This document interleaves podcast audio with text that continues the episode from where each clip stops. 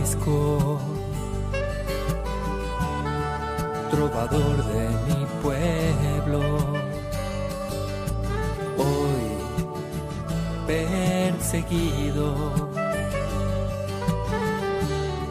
por servir al Señor. Comienza Francisco y Clara, Camino de Misericordia, un programa dirigido por Fray Juan José Rodríguez.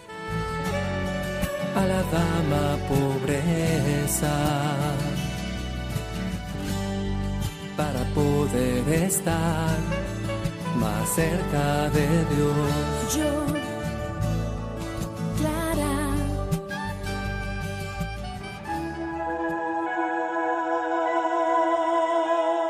Para Francisco, pronunciar el nombre de Jesús supone una experiencia fuerte de Dios en él. Un saludo fraterno de paz y bien, hermanos. San Francisco nuevamente nos convoca en el nombre del Señor, porque al nombre de Jesús toda rodilla se doble en el cielo y en la tierra. Clara. Por otra parte, siempre es fuente para que nosotros meditemos y nos acerquemos al Señor. Escuchemos la palabra del Señor, que ella sea nuestra fuente y riqueza para seguir descubriendo el rostro de Jesucristo. De la carta a los filipenses.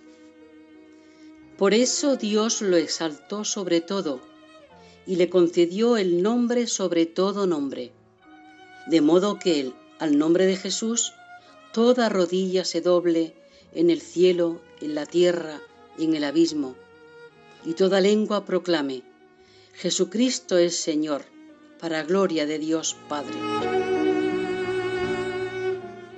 Nos encontramos ante una joya, un himno que nos habla del misterio de Jesucristo, una joya que resume toda la carta de los Efesios y que engrosa los himnos cristológicos de San Pablo y de todo el Nuevo Testamento. Condensa la esencia de quién es Jesucristo, condensa la experiencia del acontecimiento que Dios hace con la humanidad por medio de su Hijo Jesucristo. Todas las generaciones de los cristianos han orado con él. Dos movimientos en este himno. Uno descendente, por supuesto, hablamos siempre de Dios, este Dios que desciende hacia la humanidad, haciéndose hombre en la persona de Jesucristo, humillándose en su encarnación, haciéndose verdadero hombre, verdadero hermano, verdadero hermano menor por amor a los hombres. Su muerte en la cruz lo hizo hermano menor de la humanidad pecadora y sufriente. Este movimiento de encarnación enamora a Francisco y Clara y está en el centro de la espiritualidad franciscana. Pero hay otro segundo movimiento no menos importante que también enamora a Francisco y Clara y a toda la tradición franciscana.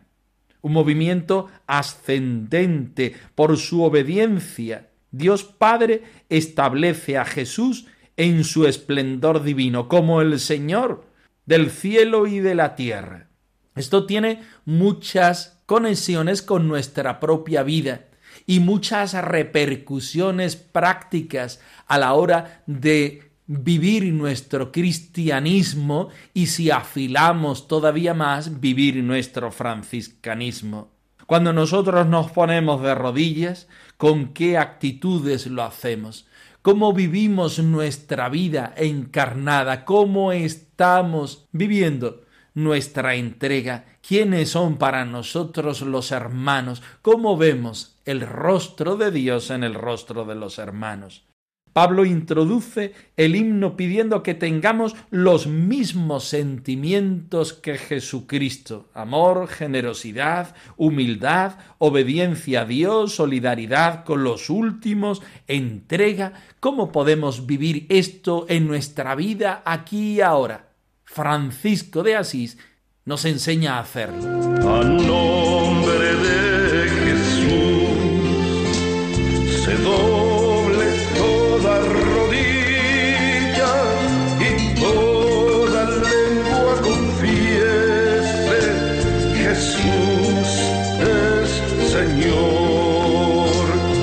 Al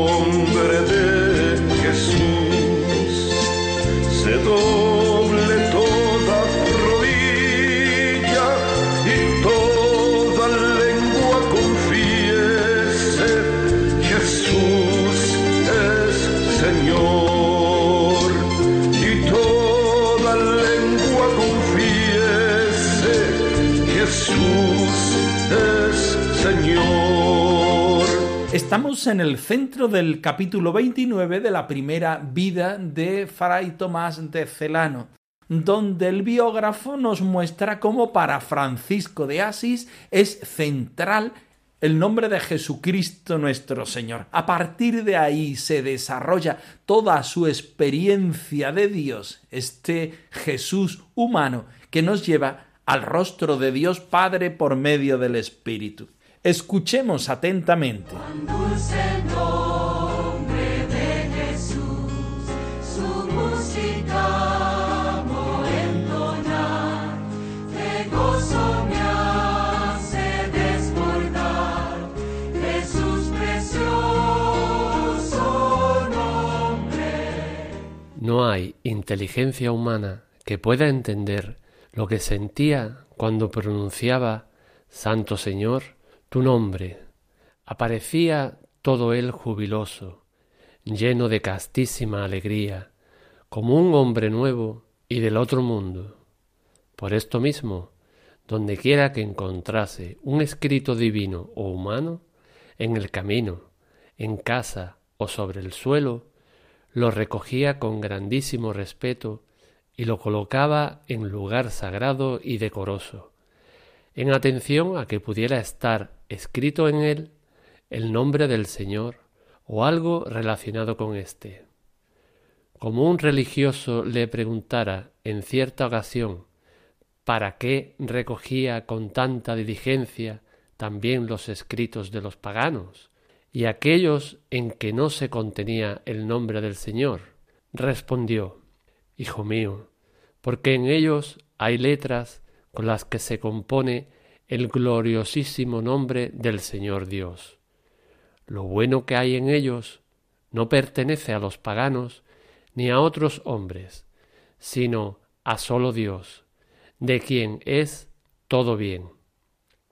Y cosa no menos de admirar, cuando hacía escribir algunas cartas de saludo o exhortación, no toleraba que se borrase una letra o sílaba, así fuera superflua o improcedente. Jesús, nombre dulce es, Jesús, cada día igual, Jesús, santos proclamar, es digno de alabanza. El texto que acabamos de escuchar cuenta esta experiencia de San Francisco conocida en la orden en todos estos siglos. Francisco recogía los papeles que hablaban ciertamente de Jesucristo porque no quería que estuvieran por los suelos. Hasta ahí una expresión quizá un poco exagerada del amor por Jesucristo, pero también bien piadosa y bonita. Pero es que los hermanos, entre ellos el biógrafo, nos señala que Francisco también recogía aquellos papeles que estaban escritos porque si uniéramos las palabras e incluso las letras unas con otras, ellas formarían el dulce nombre de Jesús. Una experiencia evidentemente extraordinaria de piedad hacia el dulce nombre de Jesús, que hoy sería imposible llevar a efecto con tanto escrito como evidentemente corren en nuestro siglo. Pero, ¿qué nos hablan del amor puro de Francisco hacia Jesucristo? El nombre de Jesús representa la realidad total de Jesús. Es como hablar del corazón de Cristo, representa la centralidad, el poder salvador y reparador de Jesucristo, de su entrega, de su muerte, de su vida, de su Eucaristía, de su poder salvador y redentor de su misión y de todo lo que significa Dios con nosotros. También el nombre de Jesús. En esta centralidad de Dios que se hace hombre, que vive con nosotros y que entrega su vida totalmente por nosotros. Muchos fueron los que desarrollaron esta teología del nombre de Jesús después de San Francisco, entre ellos San Bernardino de Siena. Pero está a la base de este amor por el Señor, de este respeto reverencial por el Señor, de darse cuenta de que en la persona de Jesucristo está la centralidad de Dios que redime, que salva, que viene a darnos su ser, que viene a compartir con nosotros, que es una expresión de amor, de vida y entrega. Esta piedad nos debe llevar a nosotros a una entrega total por el Señor como Él se hizo por nosotros, como Él se entregó por nosotros.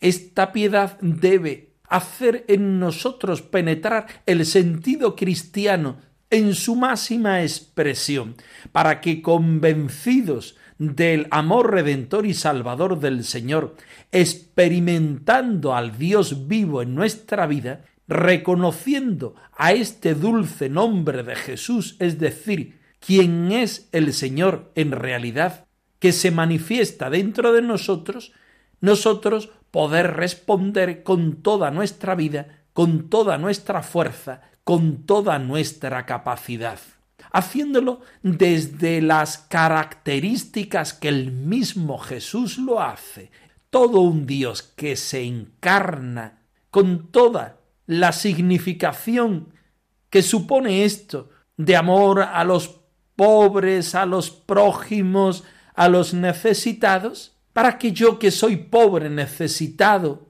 sea capaz de darme por completo al Señor por medio de mis hermanos.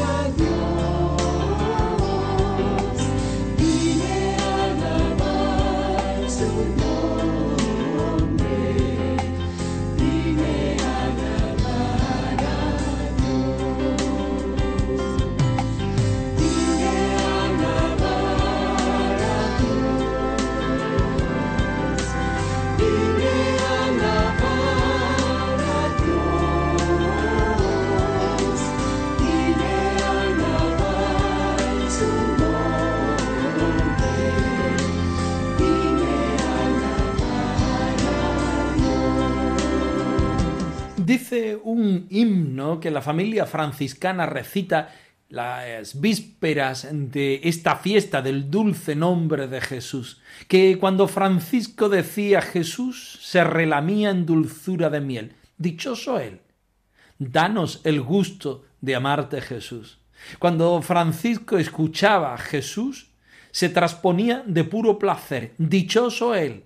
Haz que tu amor nos cautive Jesús. Cuando Francisco miraba a Jesús, ay, anhelaba morir como él. Dichoso él. Viva en nosotros tu muerte, Jesús. Cuando Francisco cantaba a Jesús, hasta las aves cantaban con él. Dichoso él. Tomamos este himno como referencia y como patrón en esta última explicación, en la cual Francisco nuevamente nos sirve de catequista para llevarnos a la dulzura de la experiencia del Señor. El cristiano, y más el cristiano de nuestro siglo XXI, debe ser un místico, aquel que saboree el dulce nombre de Jesús, que paladee la experiencia del Señor amor, que vive en nosotros y como nosotros. Francisco nos enseña también a escuchar a este Jesús que nos regala su palabra, pero a escucharlo también en las circunstancias de la vida, en el seno de la fraternidad y de la familia, y en aquellas experiencias de vida fáciles o difíciles donde nosotros, enfrentándonos a nosotros mismos, una y otra vez medimos nuestra talla cristiana. Francisco nuevamente nos enseña a entregar nuestra vida, mirando como lo hacía Jesús, a morir como lo hacía Jesús y a vivir como lo hacía Jesús. Francisco nuevamente nos invita a ser trovador, a cantar a Jesús, haciendo que la creación entera entone un cántico de alabanza al Señor nuestro Dios. Estamos invitados, hermanos, a hacer de nuestra vida una pura alabanza, una pura misión, una pura expresión de quién es en nosotros nuestro Señor Jesucristo y regalarlo a los demás con esta dulce expresión y nombre con el que hoy Francisco de Asís nos lo muestra. Tú eres el altísimo, omnipotente Rey, el cielo y de la tierra, Rey, oh Padre Santo, tú. Tú eres uno y trino, Dios de dioses, oh Señor, Dios vivo y verdadero, eres el amor, el santo tú, el fuerte tú, el grande tú, el único Dios, el santo tú, el fuerte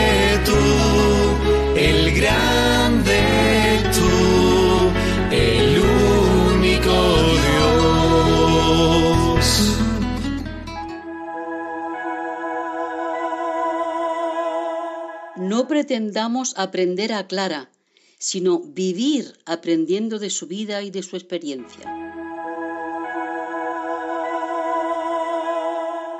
Comenzamos a continuación la lectura y el estudio de una nueva biografía de Clara de Asís titulada Clara de Asís habitada por la vida y el amor, de las clarisas de Salvatierra Agurain, de la provincia de Álava. Ellas, contemplativas por vocación, hijas de la Madre Santa Clara, dedicando las mejores horas de su jornada a la oración y la alabanza, recogen su experiencia, estudio y contemplación acerca de la Santa de Asís, nuestra Madre, y nos la van a ir presentando semana a semana. Su estudio lo haremos despacito e interiorizando en su propia reflexión, para encontrarnos con el rostro, la vida y la experiencia de Clara, habitada por la vida y por el amor. Escuchemos las primeras líneas de la introducción. como Francisco,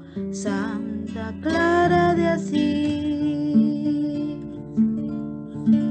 con amor, paciencia y oración, sacrificio, pobreza y castidad, viviste en fraternidad, hermana de Francisco en su vocación. Estamos convencidas de que Santa Clara es un enorme regalo no solo para nosotras, las clarisas, o para la amplia familia franciscana, sino para cualquier persona que esté en búsqueda, para los sedientos de espiritualidad. No pretendemos presentar en estas páginas un estudio sobre Clara de Asís, sino algo mucho más sencillo. Nuestro deseo es compartir de manera vivencial la forma de vida que Santa Clara estrenó y que ha ilusionado a tantas personas durante siglos. Queremos hablar de ella desde nuestra vida de hermanas pobres, llamadas a vivir el seguimiento de Jesucristo al estilo de la propia Clara y de Francisco de Asís. Queremos hacerlo como comunidad, porque es en comunidad donde vivimos y compartimos este carisma.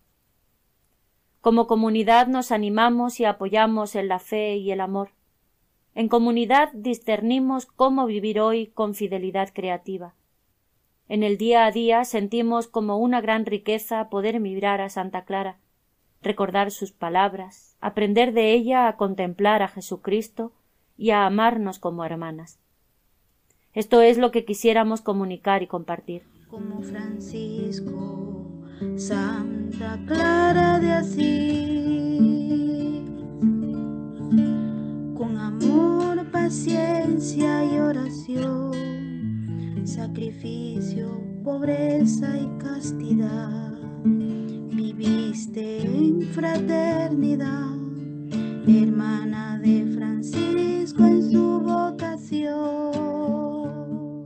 Aparece en las primeras líneas de este estudio sobre Santa Clara unas cuantas palabras que son las que nos van a marcar la lectura y el estudio de todo el escrito. Principio, Clara, que para toda la familia franciscana, la Iglesia y el mundo entero, es un regalo de Dios que no se queda en la orden de las eh, hermanas pobres de Santa Clara, ni en la familia franciscana, ni en la iglesia tan siquiera. Clara, porque es auténtica, traspasa todos aquellos muros en los que se encerró y vivió toda su vida para mostrarnos que es un regalo de Dios hacia nosotros. En segundo lugar, mostrarlo de manera sencilla, porque la vida franciscana se envuelve en la sencillez, la alegría, la pobreza y la fraternidad. No hablamos desde el conocimiento de unos conceptos, sino desde la experiencia de quien es clara hoy para nosotros. No nos perdemos en los datos históricos y biográficos, sino en aquellas notas carismáticas y espirituales que nos invitan a hacer hoy una traducción de su mensaje a nuestra vida del aquí y del ahora. Las hermanas clarisas siguen buscando el rostro de Clara cada día en el seno de su fraternidad, en la oración, en la contemplación, en el trabajo, en la acogida de tantas personas como acudimos a sus monasterios y fraternidades para que ellas nos ayuden a desvelar el rostro de Jesucristo misericordioso. Aún nos queda una palabra que para nosotros es central y es hacer este proceso y descubrimiento en fraternidad, en aquella donde vivimos y compartimos el carisma, aquella fraternidad que nos pone en nuestra propia realidad y que nos acompaña en el descubrimiento del Señor esa fraternidad que nos anima y que anima a todos a seguir adelante, esa fraternidad que nos apoya en la fe y en el amor, en el discernimiento y en la fidelidad creativa, en el día al día y en la experiencia de quien es clara a lo largo de los siglos. Recordemos sus palabras, pero llevémosla a la acción de nuestra propia vida, personal y fraterna. Aprendamos de ella a contemplar a Jesucristo, pero amémonos nosotros concienzudamente desde la realidad del mandamiento del amor de Jesucristo. Esta es la pretensión que nuestras hermanas clarisas nos hace y es la pretensión que nosotros también desde este programa de radio queremos invitaros. Pobre entre los pobres, gana el Eres y joven, símbolo de paz y enamorada de la vida, de la vida.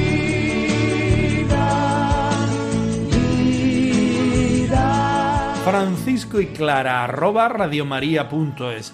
Os dejamos con la dirección de nuestro correo electrónico por si queréis poneros en contacto con nosotros en algún momento. Nosotros nos despedimos no sin antes ofreceros la bendición del Señor resucitado al más puro estilo franciscano. Que el Señor os conceda la paz y el bien, hermanos. por servir al Señor. Han escuchado en Radio María Francisco y Clara, Camino de Misericordia, un programa dirigido por Fray Juan José Rodríguez. a la dama pobreza